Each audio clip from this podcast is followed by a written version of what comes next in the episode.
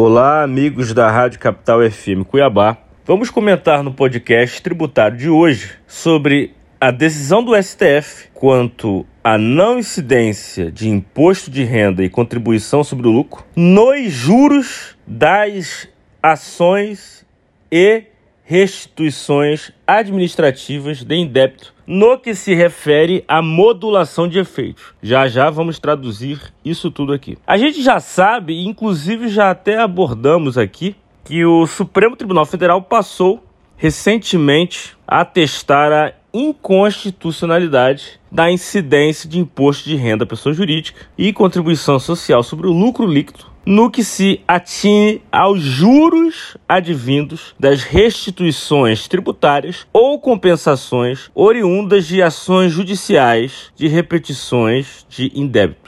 O raciocínio para o debate é simples.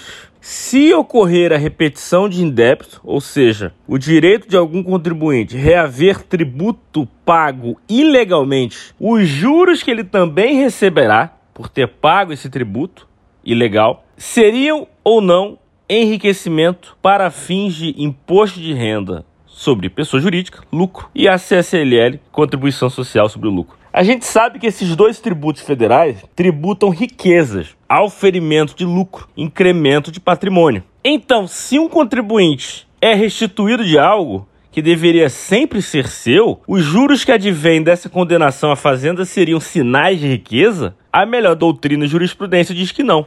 A tese da Fazenda Nacional caiu por terra. Baseando-se apenas na lei e não na Constituição, o fisco federal tentou convencer o Supremo que, na ausência de um conceito literal de lucro na Carta Magna, na Constituição, deve prevalecer o conceito legal, o qual considera os juros como provento, ou seja, como lucro. Porém, a tese vencedora do Supremo, que é a tese do bom senso, diz que se eu recebi uns juros por ter pago alguma coisa ilegalmente, esses juros têm natureza indenizatória, então eles não têm conotação de lucro para fins de incidência desses tributos federais de lucro. Desta forma, não pode a lei falar mais que a Constituição, sob pena de vício constitucional. Assim, não poderia o legislador subverter a intenção da Constituição, considerando o lucro que não é, que juros são indenizações. Essa matéria já está pacificada no Supremo. Isso já está certo. Agora tem que se decidir sobre a modulação ou não. Mas o que é modulação? Nada mais é que uma alteração no efeito das decisões que decretam inconstitucionalidade. No campo tributário, quando a decisão impactar de forma abrupta, injusta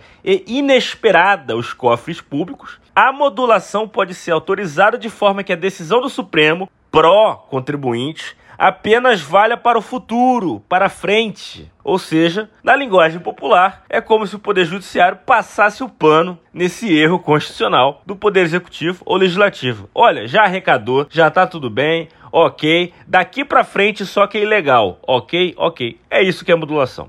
No presente caso, desse da repetição de indébito com juros, que não se incide tributo sobre o lucro, a Fazenda Nacional requereu essa tal modulação de efeitos, de forma que a decisão que impede a cobrança desses tributos de lucro sobre os juros das repetições de débito apenas valha posteriormente a setembro de 2021, mês onde se encerrou o julgamento. Assim, todo mundo que ingressou com ação judicial depois de setembro não vai conseguir restituir o seu tributo. E também quem já pagou esse tributo legal antes de setembro de 21, muito menos iria conseguir. A única certeza é que o contribuinte deve ingressar com a sua ação judicial ou pedido administrativo desta temática imediatamente, seja qual for a decisão do STF. No momento, tudo pode acontecer e a decisão pode ser modulada. O que não pode acontecer é a inércia do contribuinte em buscar os seus direitos. Contribuíram para a matéria os advogados Pascoal Santulo e Renato Melon.